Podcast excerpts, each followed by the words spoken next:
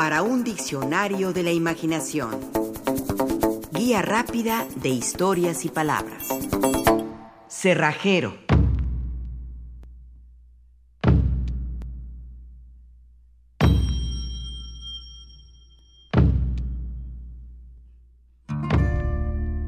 Leemos en un cuento de la escritora argentina Silvina Ocampo.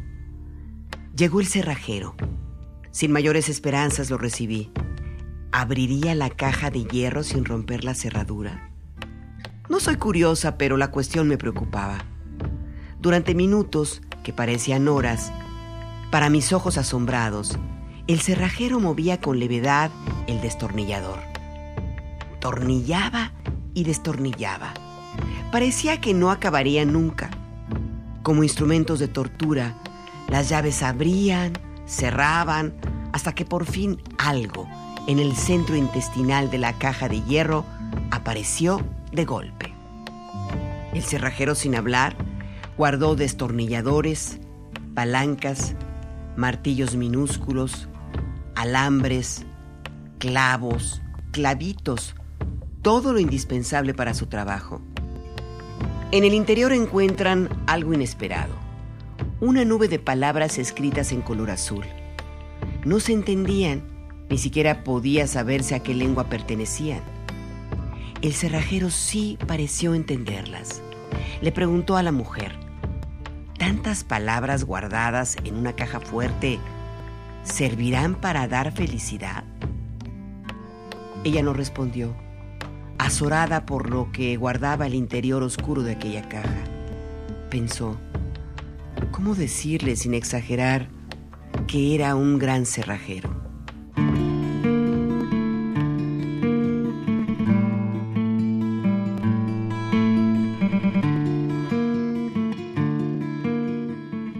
Cerrajero sabe de cerrojos y cerraduras. Tal vez las fabrique o no, pero lo cierto es que sabe desarmarlas, abrirlas. Es un oficio abra-cadabra. Su lema podía ser el ábrete sésamo de los cuentos orientales. A eso se dedica, a abrir, a abrir puertas sobre todo. Ayuda a quien no puede entrar a su casa o a saber qué hay del otro lado de lo que está cerrado y con cerrojo. Él mismo es una llave. Podría ser consumado ladrón, pues sabe cómo entrar a las viviendas o a la caja del tesoro. Él viola lo inviolable. Él abre lo que no debe abrirse. Él abre lo que le pidan. En las películas abundan cerrajeros que por malhechores se dedican a abrir cajas fuertes o de valores.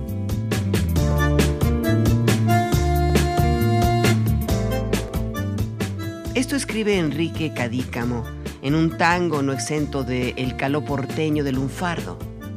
Es una historia de un cerrajero malhechor. Con un solo golpe de pico del oro, arranca cualquier tambor a una yale. Revienta una citra con dedos de oro y aunque metan travex de nada les vale. Los chorros lo buscan como especialista si hay que visitar un piso de lujo Mediante un buen toco, el mango ya vista les abre la puerta con mano de brujo. Después del choreo, por partes iguales, la mosca y las joyas reparten los cacos hasta que una noche balas policiales de algún patrullero les haga un buraco. Un buraco, que es un agujero en un fardo.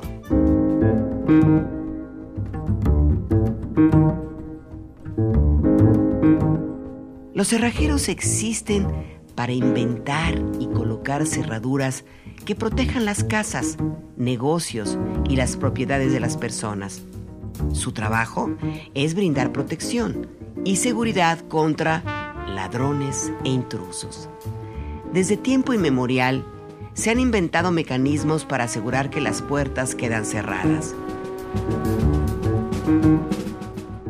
La invención de la cerradura contribuyó a ello. A principios del siglo XIX se dio un auge en la invención de cerraduras cada vez más seguras e inviolables.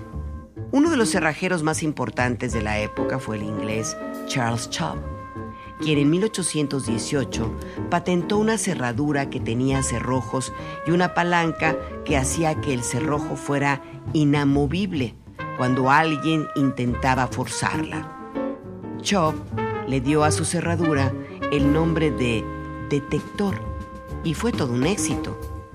Para 1823 se convirtió en proveedor de cerraduras para correos y para el servicio de prisiones de la reina de Inglaterra. Incluso llegó a custodiar el gran diamante Koh-i-Noor, un diamante de 186 quilates que resguardó con la seguridad de su cerradura detector. Todo iba bien hasta que se encontró con un sagaz competidor, el cerrajero Alfred Hobbs. Ese cerrajero se dio la tarea de demostrar que todas las cerraduras podían abrirse con facilidad, incluida la muy famosa detector. Así, cargado con ganzúas y herramientas, se dedicó a abrir toda cerradura que le plantaban delante. Demostró que la famosa detector era capaz de abrirla en 10 minutos. Fue tanta su pericia al demostrar que podía violar cualquier cerradura, que fue invitado a abrir una que protegía importantes documentos en una bóveda de Westminster. A Hobbes le bastaron 25 minutos para hacerlo. Por supuesto, él mismo diseñó cerraduras cada vez más seguras y fue contratado como cerrajero del Banco de Inglaterra.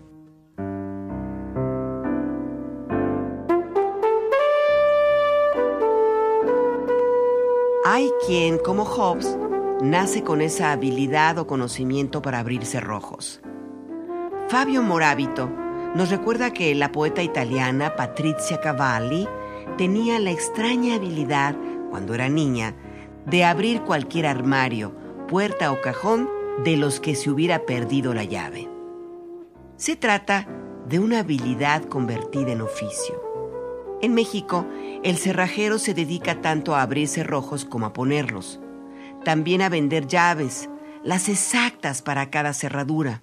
Sus negocios ostentan nombres como la llave maestra, Doctor Housekey, la llave de oro, Raffles y llevan frases como duerma tranquilo, ni nosotros podemos violar nuestros cerrojos.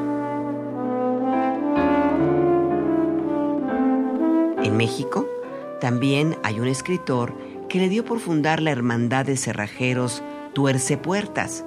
Se trata del mini ficcionista y poeta yucateco Agustín Monreal, quien se ostenta como cerrajero espiritual. A rato se le ve con el símbolo de la Hermandad de Cerrajeros Tuerce Puertas, una llave de iconografía fantástica que pende de su cuello como amuleto medieval que puede abrir cualquier puerta que uno se puede imaginar. El propio Agustín Monreal ha dicho, por supuesto desde el mundo literario en el que vive, que la misión de la Hermandad de los Cerrajeros Espirituales es la de fabricar la llave de la otredad, que algunos pretenden ver como una sociedad secreta dedicada al estudio de las siete puertas de la casa de Hermes Trismegisto.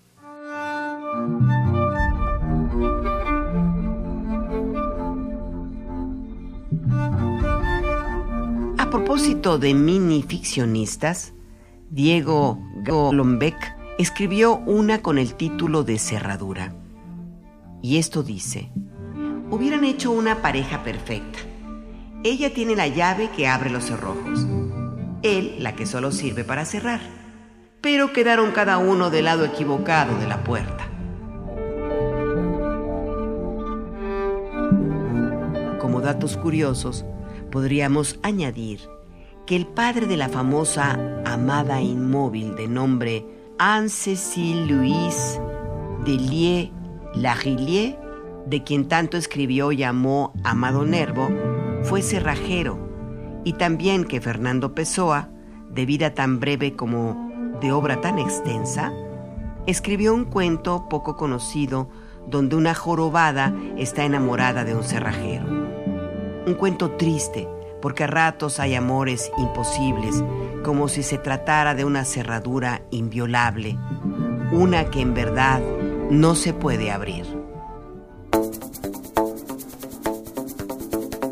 Participamos en este programa Juan Ramírez, Rafael Méndez, María Eugenia Pulido, Mauricio Carrera y Pilar Muñoz.